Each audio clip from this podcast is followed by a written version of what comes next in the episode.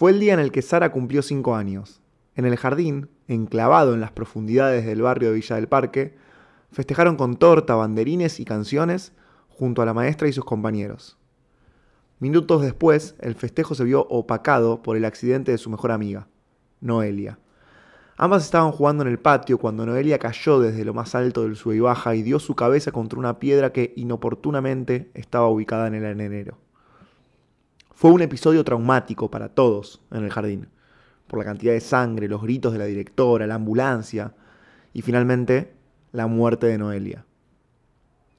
Sara hizo toda la primaria en Villa del Parque también, en un colegio privado, donde se hizo de su grupo de amigos más cercano, que la acompañarían toda la adolescencia.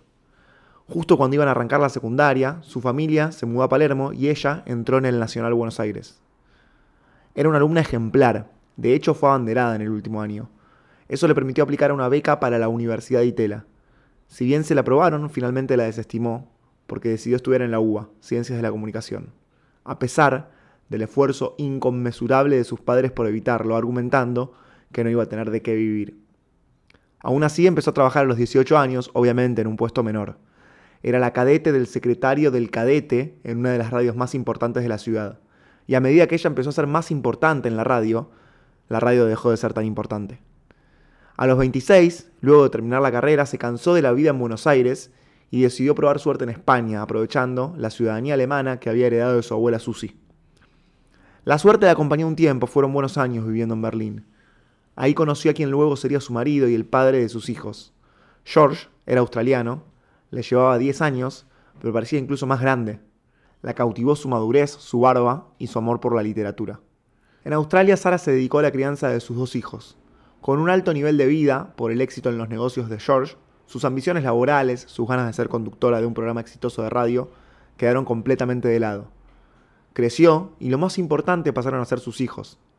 Cuando los 18 se fueron de casa, su emoción fue gigante.